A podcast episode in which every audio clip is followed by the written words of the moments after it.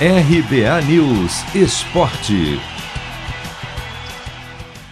São Paulo pode ter reforços importantes para o jogo duro de domingo, fora de casa, 6 e 15 da noite no horário de Brasília, contra o Red Bull Bragantino pelo Brasileirão.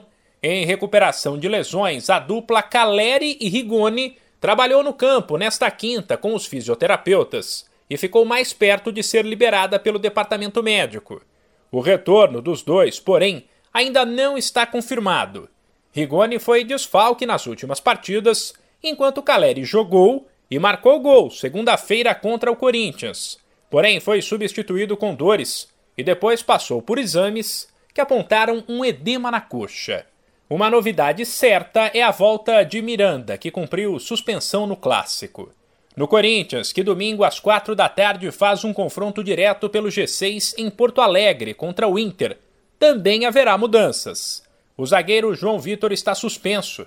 O técnico Silvinho chegou a pensar em escalar o volante Xavier, improvisado na função, mas a possibilidade gerou críticas entre os torcedores. E no momento, o zagueiro Raul Gustavo, de 22 anos, aparece como favorito para formar dupla com Gil Apesar da ausência de João Vitor, a defesa jogará reforçada do experiente lateral Fagner, que volta de suspensão, enquanto o atacante William segue no departamento médico. O Santos entra em campo neste sábado às 5 da tarde na Vila para um confronto direto na briga contra o rebaixamento com o América. Sem Wagner Leonardo suspenso, o técnico Fábio Carilli deve mexer no esquema e trocar os três zagueiros por uma linha de quatro, com as entradas de Madison e Felipe Jonathan nas laterais.